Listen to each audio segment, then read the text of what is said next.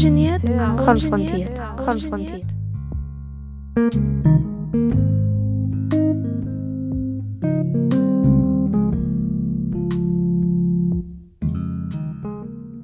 Hallo und herzlich willkommen zu Aufhören ungeniert konfrontiert hier auf Radio Orange 94.0. Alina am Mikrofon. In der heutigen Sendung geht es um sogenannte Food Movements, sprich alternative Konzepte der Lebensmittelbeschaffung. Genauer gesagt habe ich mit Eva und Theresa über sogenannte Food Co-ops oder Lebensmittelkooperativen zu Deutsch gesprochen. Die beiden forschen nämlich zu diesem Thema in ihrer Masterarbeit. Was sie genau erforschen und was Food Co-ops überhaupt sind, erfahrt ihr jetzt in diesem sehr spannenden Interview. Viel Spaß!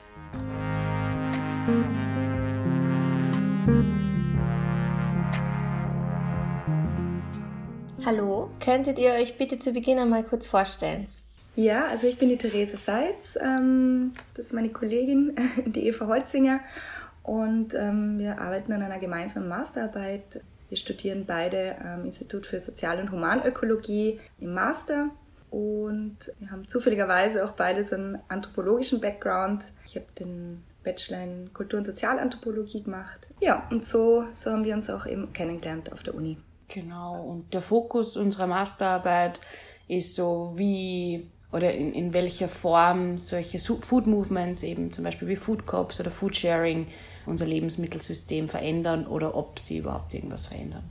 Ihr habt es schon angesprochen, heute wollen wir über Food Corps sprechen oder über alternative Konzepte der Lebensmittelbeschaffung. Und jetzt habe ich den Eindruck, dass sich vielleicht einige der HörerInnen nicht genau vorstellen können, was überhaupt Food Corps sind. Also würde ich euch zu Beginn auch gerne noch fragen, ob ihr ähm, erklären könntet, was man unter Food Corps versteht, was für euch so die Definition ist? Ähm, also vielleicht so ganz, ganz allgemein. Food Coop ist die Abkürzung von Food Cooperative. Und das heißt einfach ähm, eine Lebensmittelkooperative. Im Deutschen wird das dann auch oft übersetzt mit Einkaufsgemeinschaft. Ähm, also es haben sich unterschiedliche Personen oder Haushalte zusammengetan, die ähm, selbst organisiert äh, Lebensmittel oder vor allem Lebensmittel, aber auch so Produkte des, des täglichen Lebens gemeinsam ähm, beziehen und je nach Food Group ähm, gibt es unterschiedliche Ausrichtungen, aber so allgemein kann man sagen, ähm, dass es um, um lokale Lebensmittel geht äh, von äh, landwirtschaftlichen Betrieben und Produzentinnen, die äh, ökologisch ähm, produzieren, ja, sozial nachhaltig produzieren,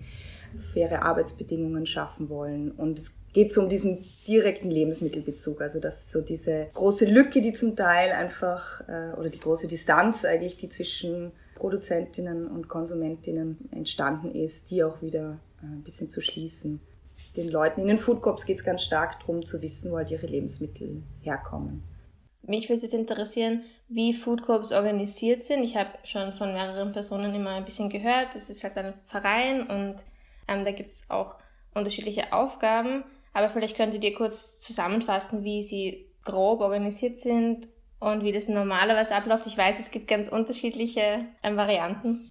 Genau, also da ähm, ist natürlich auch sehr, sehr unterschiedlich von Food Corp zu Food Corp. Aber was ein, so ein starkes Merkmal auch ist, ähm, äh, ist, dass es basisdemokratisch organisiert ist. Also es jetzt keine Hierarchien in dem Sinne, sondern dass man, sobald man Mitglied einer Food Coop ist, dasselbe Mitsprache und Stimmrecht wie alle anderen hat. Ähm, es gibt äh, im Normalfall oder in den meisten Food Coops, was wir jetzt so mitbekommen haben, äh, einmal im Monat auch so Plenumssitzungen, wo man eben allfällige Themen bespricht, ähm, wo auch Entscheidungen dann getroffen werden. Man entscheidet eben auch gemeinsam, ähm, wo was bestellt wird, wenn man dann sich entschließt, okay, man möchte jetzt vielleicht ein neues Produkt aufnehmen, das dann im Plenum besprochen wird, ähm, von wem könnte man das beziehen, äh, was ist uns als Gruppe jetzt da wichtig, was muss dieser Produzent, diese Produzentin erfüllen. Also das ist, glaube ich, so ein ganz wichtiges Merkmal, dieses ähm, gemeinsam bestimmen. Und äh, genauso werden halt auch die Arbeiten dann aufgeteilt. Ähm, also es gibt unterschiedliche Arbeitsgruppen, ähm, in denen man sich organisiert, ähm, die unterschiedliche Aufgaben übernehmen, ähm, sei es den Lagerdienst oder den Putzdienst oder äh, bei manchen Betrieben holt man selber ab, ähm, dass man solche Abholungen dann gemeinsam organisiert. Und So das Finanzielle funktioniert dann über Mitgliedsbeiträge. Das heißt, zusätzlich zu, den, zu dem, was dann die Produkte an sich kosten, ähm, fällt so ein monatlicher Mitgliedsbeitrag an. Ähm, damit wird dann, ähm, werden die Räumlichkeiten dann, also die Miete der Räumlichkeiten bezahlt, kleinere Anschaffungen. Genau, also dass man so sich quasi selbst, selbst tragen und finanzieren kann. Aber das Ganze ist natürlich nicht gewinnorientiert. Also da geht es wirklich drum, so die, die nötigen Strukturen, die es halt braucht, um sowas ähm, machen zu können, um das zu finanzieren. Was vielleicht auch noch so ein, so ein Merkmal ist, wo es auch wieder Unterschiede gibt. Ähm, also es Lager- und Bestell-Foodcorps und viele sind so eine Mischform. Also es gibt ein Lager, äh, wo, wo haltbare Produkte zur Verfügung stehen, wo es einfach einen Bestand gibt, wo man von dem quasi einkaufen kann. Äh, und frische Produkte sind dann meistens Bestellware. Das heißt, die stehen nicht einfach zur Verfügung, sondern muss ich als Mitglied genau das bestellen, ähm, was ich dann gerne hätte. Also es gibt reine Formen, also nur Bestell-Foodcops oder nur Lager-Foodcops, aber oft einmal beides in einem. Genau, und eben was die Theresa auch schon ein bisschen angesprochen hat, es gibt eine große Diversität zwischen den Food Cups. Also es gibt zum Beispiel rein vegetarische Food Cups oder auch vegane Food Cups auch mit Fleisch. Also eh nochmal angekoppelt auch so, ähm, wie sind überhaupt Food Cups organisiert da sieht man auch dieses Mitbestimmungsrecht, dass eben die Mitglieder auch entscheiden, gibt es da Fleisch, gibt es kein Fleisch oder eben welche Produkte in der Food Cup erhältlich sind. Jetzt würde es mich natürlich interessieren, wie seid ihr auf das Thema aufmerksam geworden? Gab es da irgendeinen Impuls, dass ihr da eure Masterarbeit darüber schreiben wolltet? Also mein ganz persönlicher Impuls ist, dass ich von meinem Arbeitskontext her sehr mit dem Thema beschäftigt bin. Also ich arbeite bei der Wiener Tafel und ähm, ja, für mich ist das Thema Lebensmittel und Lebensmittelbeschaffung ein, sehr zentrales. Und deswegen wollte ich mich dann auch in meiner Masterarbeit mit dem Thema auseinandersetzen. Ja, sehr, also ähnlich äh, wie bei der Therese, ist zwar nicht vom Arbeitskontext, aber natürlich vom Studium. Ähm, ganz viel, wenn es um sozialökologische Transformation geht, ist natürlich Ernährung ein, ein riesiger Punkt. Oder in, in eine nachhaltigere Zukunft, dass wir gehen, müssen wir natürlich auch was in unserer Ernährung ändern. Und da war eigentlich der Fokus dann, oder das Interesse ist gewachsen aus einem Seminar heraus, wo es eben um Ernährungssystem gegangen ist. Ja. Ihr habt es ja schon am Anfang gesagt, ihr macht eure Masterarbeit zu dem Thema. Und du hast mir, glaube ich, geschrieben, Eva, dass ihr schon seit ungefähr einem Jahr zu dem Thema jetzt forscht. Vielleicht können Sie noch mal ein bisschen mehr elaborieren, was genau erforscht ihr überhaupt und wie kann man sich das als Außenstehende auch vorstellen, euren Forschungsprozess? Also äh, wir haben zwei so große Forschungsfragen. Eine eher auf, wie eben diese, wir nennen es Food Movements, also wir schauen sich Food Cops und Food Sharing an, die Initiativen, wie die auf äh, das Lebensmittelsystem wirken oder ob sie überhaupt irgendwas verändern. Und die zweite Forschungsfrage ist auf, äh, fokussiert auf die Akteurinnen, die eben in diesen Food Movements, also in den Food Cops und äh, Food Sharing ähm, aktiv sind, ob diese Food Movements irgendwas verändern, also ob es das Individuum verändern, ob es da irgendeine Transformation gibt von Alltagspraktiken. Also auf diesen zwei Ebenen forschen wir. Wie? Also einerseits ähm, haben wir halt Interviews gemacht mit verschiedenen Akteurinnen und Akteuren, äh, sowie auch teilnehmende Beobachtungen. Also wir sind auch beide aktiv in Food Cops. Natürlich muss man sagen, wir haben die Forschung angefangen in ähm, einer Pandemie, wo teilnehmende Beobachtung teilweise dann schwierig war, gerade im Food Cops. Ähm, dann haben wir auch Expertinnen-Interviews gemacht und eben auch einen Fragebogen ausgesendet, also um so qualitative und quantitative äh, Datenerhebung zu eruieren, beziehungsweise die Forschungsfragen zu beantworten.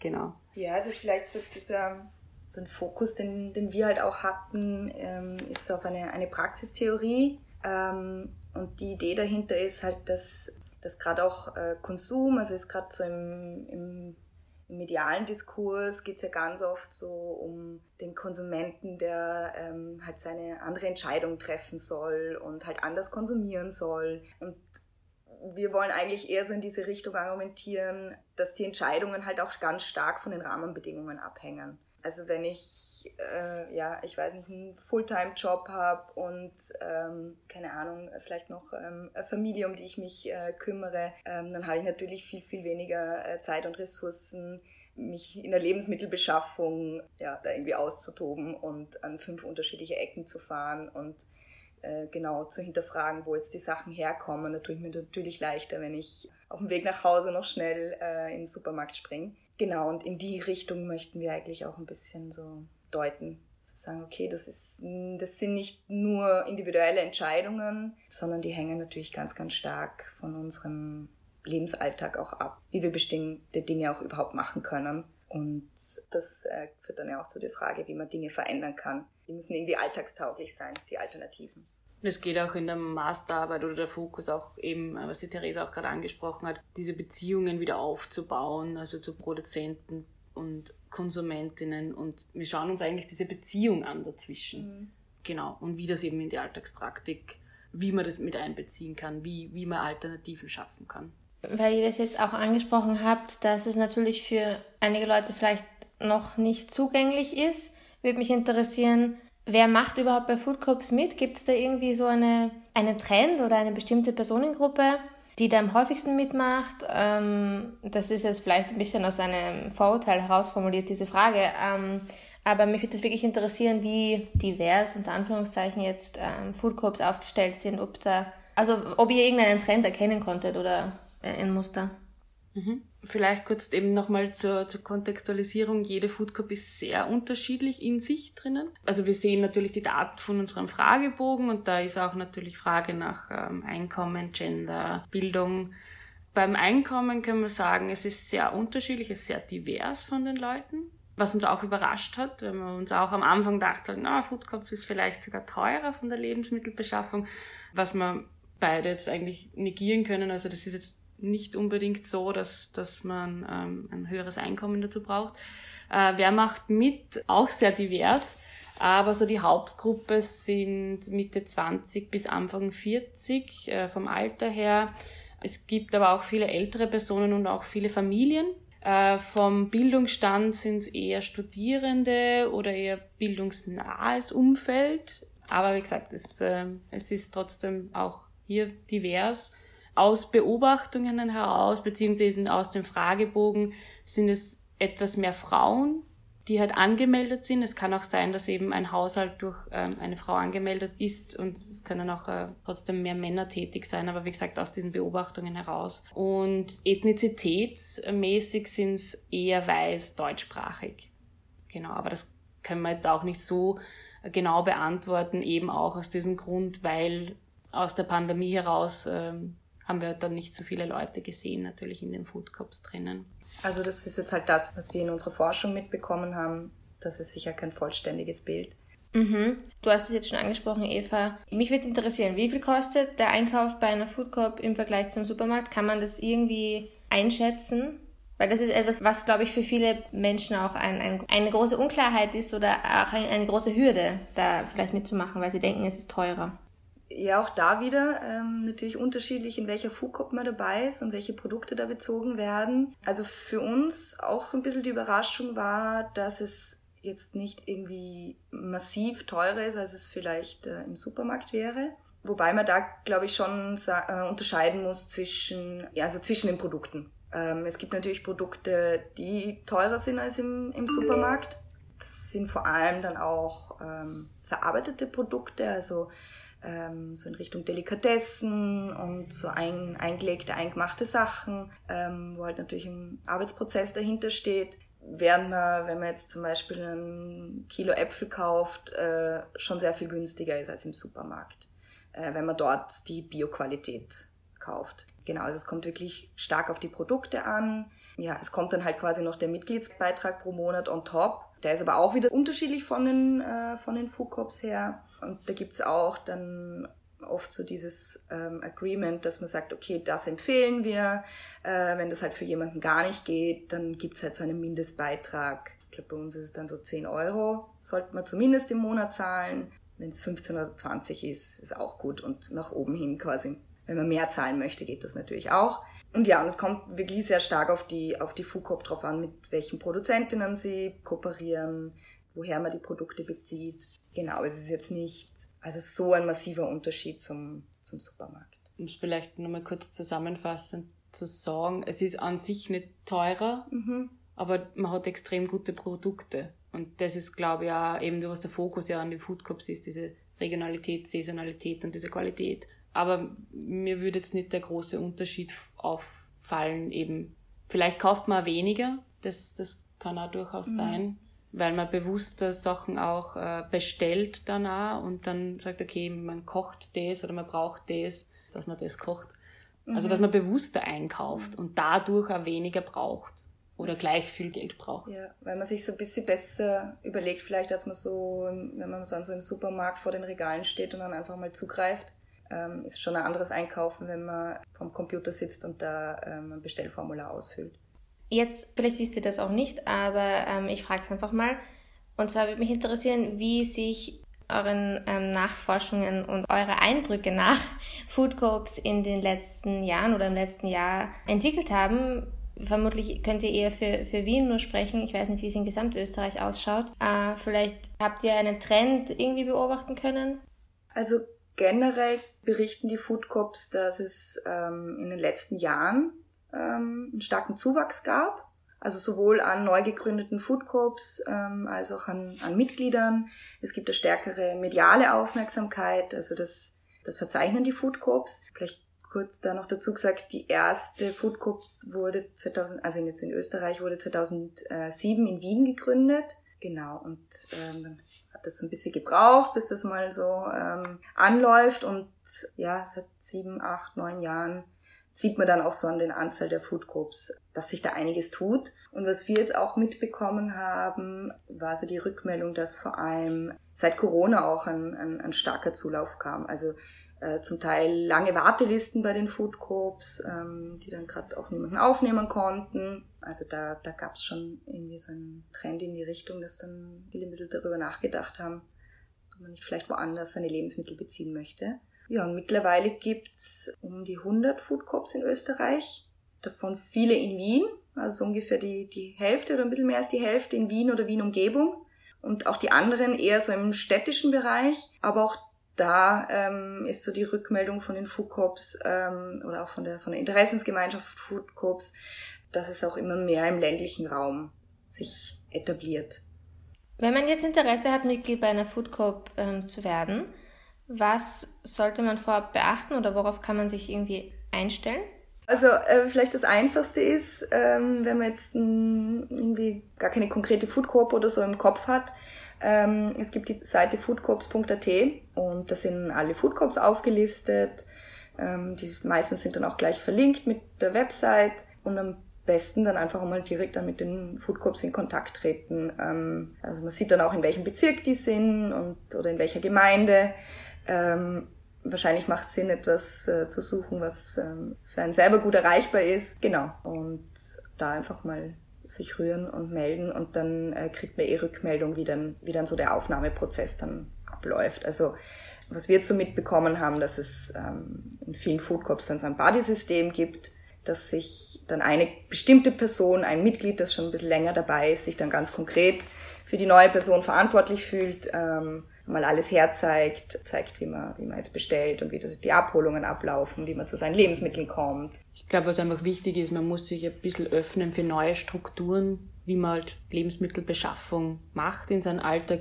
Aber es ist, es ist gar nicht viel Veränderung im Prinzip, also für einen selber. Es ist ein bisschen anders, eben, dass man vorher was bestellen muss oder halt auch, ähm, dass man sich auch selber Sachen abwiegen darf.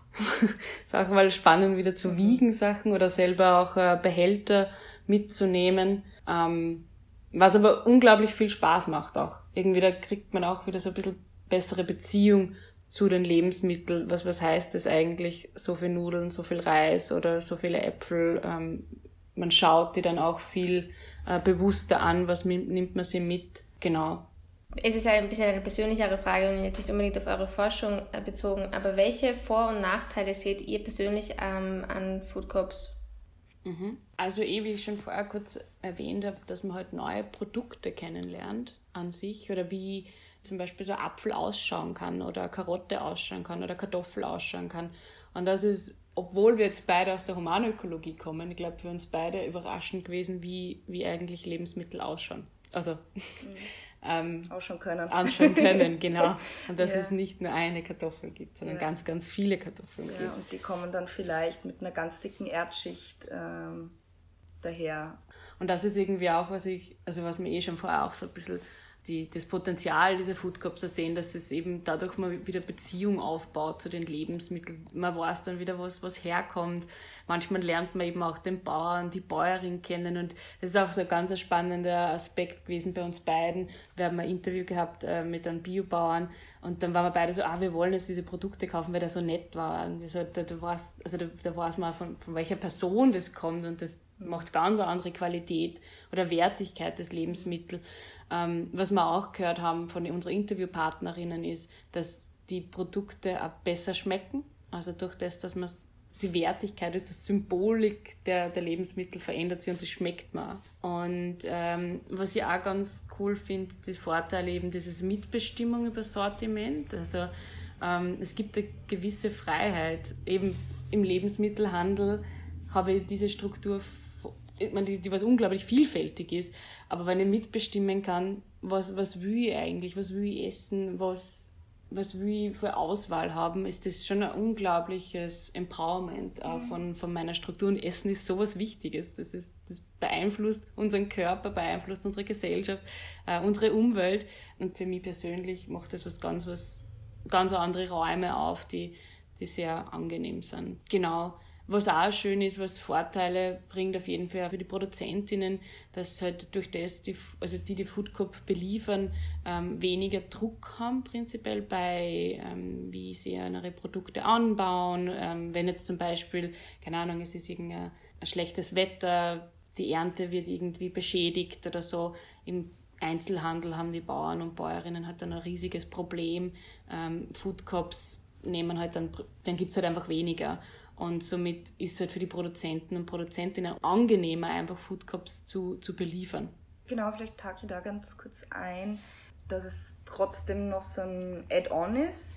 Also traue mich jetzt nicht zu sagen, es gibt keine Produzentinnen, aber ähm, das, was wir jetzt mitbekommen haben, ist, dass ähm, die dann schon auch andere äh, Absatzmärkte auch noch haben. Also jetzt nicht, das ist dann kein, wir beliefern nur fünf, sechs, sieben Food Corps, sondern das ist dann halt noch zusätzlich zu, zu anderen ähm, Wegen, wie sie halt ihre Produkte äh, vermarkten und verkaufen. Und dafür ist es auch einfach noch zu, also gibt es noch zu wenig, ist es noch zu klein. Ist gar nicht mal, dass es das Potenzial nicht gäbe, aber im Moment ist es halt einfach so ein bisschen ein, ein Add-on für die, für die Produzentinnen. Sonst ist was auch noch cool ist, auf jeden Fall bei den Food Cops wie gesagt, das haben wir leider nicht so mitbekommen durch die Pandemie, aber eben, dass auch ein sozialer Treffpunkt ist, dass ein Erfahrungsaustausch ist. Also da geht es nicht nur um diese Lebensmittelbeschaffung, also nicht nur um diese Kalorienbeschaffung des, des Lebens, sondern halt einfach auch, dass man sich austauscht. Ähm, was kann man damit kochen? Ähm, Wissen über, über Lebensmittel, aus, äh, Erfahrungsaustausch und Wissensaustausch im Prinzip in den Food Cups. Mhm. Ähm, aber was ich vorher schon gesagt habe, und das ist wie gesagt, ein kleiner Nachteil davon. Man muss sich auf neue Strukturen einstellen. Wie gesagt, die sind nicht schlimm, diese Änderung, aber die können am Anfang vielleicht so ein bisschen eine Hürde sein, dass man sagt, okay, eben, dass man abwiegen muss, dass man eben vorher bestellen muss, gewisse Sachen. Aber dann, zum Beispiel, wie es bei unserer Food Cup ist, man kann 24 Stunden rein mit einem Code. Also es ist egal, wenn du, wenn du einkaufen gehen willst. Also das hat ja auch mhm. wieder voll den mhm. Vorteil. Man mhm. hat eigentlich keine... Keine Öffnungszeiten. Genau. Aber wie gesagt, diese neuen Strukturen, glaube ich, können vielleicht für gewisse Personen problematisch sein oder irgendwie schwierig sein. Darum ist, glaube ich, auch Food Cups für gewisse Leute was und darum mhm. vielleicht auch nur zu, zu, zu überzuleiten. Darum braucht es eben auch diese Diversität an, an Lebensmittelinitiativen. Es braucht unterschiedliche Food mhm. Movements, mhm. dass man breite Bevölkerung eben ansprechen kann. Genau, das mhm. Es gibt eine große Diversität an, an Menschen und natürlich genau. auch entsprechend an, an Bedürfnissen. Und umso mehr verschiedenartige Alternativen es gibt, umso eher äh, können sich da viele Menschen dann darauf einlassen oder etwas finden, was für sie halt gut, gut passt und funktioniert. Und ähm, was mir jetzt gerade noch eingefallen ist, ähm, also es ist schon auch was Neues, glaube ich, oder vielleicht nicht für jeden, aber für mich auf jeden Fall was Neues. Ähm, äh, was ich jetzt so in anderen äh, Kontexten halt auch nicht so, so kenne, dass man sich auf so basisdemokratische Entscheidungen und sowas einlässt. Also ich glaube, das ist für viele dann auch nochmal ein, ein, ein Lernen und ein, ein Probieren.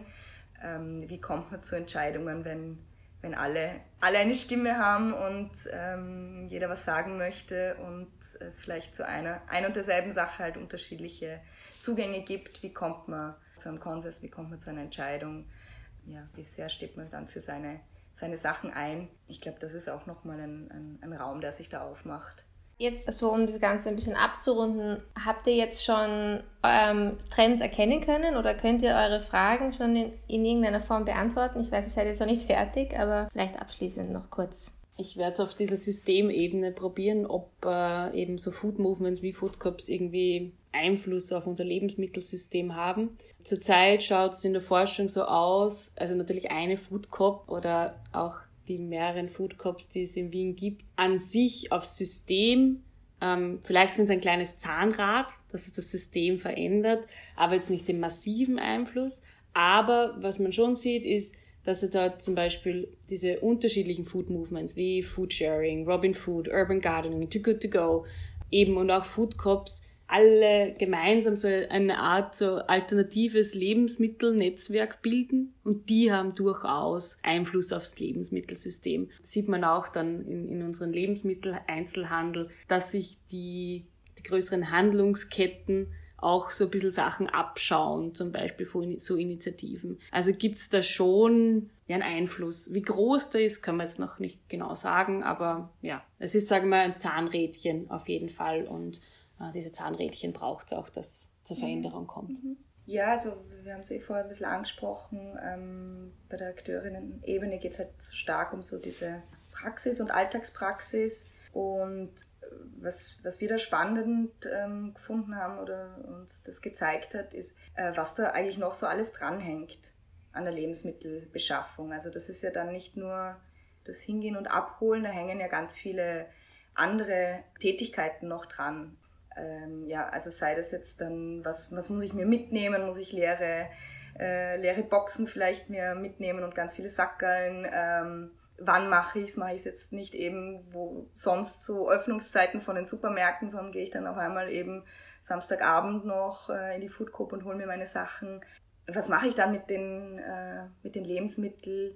Ähm, also ich muss dann vielleicht auch da ein bisschen umstellen, weil ich dann vielleicht nicht genau das bekomme, äh, was ich eigentlich bestellt habe äh, oder ein bisschen weniger oder etwas äh, da war, was ich mir dann mitgenommen habe, mit dem ich eigentlich gar nicht zuerst gerechnet habe. Also dass sich da auch dann der, der Zugang dazu ein bisschen ändert. Also dass ich dann vielleicht flexibler bin beim Kochen oder was mache ich dann, wenn ich etwas vielleicht noch brauche und das aber in der Food Coop nicht bekomme? Wo gehe ich dann hin? Also da hängen ganz, ganz viele, ganz, ganz viele andere Praktiken einfach noch dran die sehr stark natürlich auch in unserem Alltag drin sind. Und das dann zu beobachten, wie sich dann andere Dinge mit verändern, das, das ist sehr, sehr spannend und da haben wir sicher noch einiges, ja.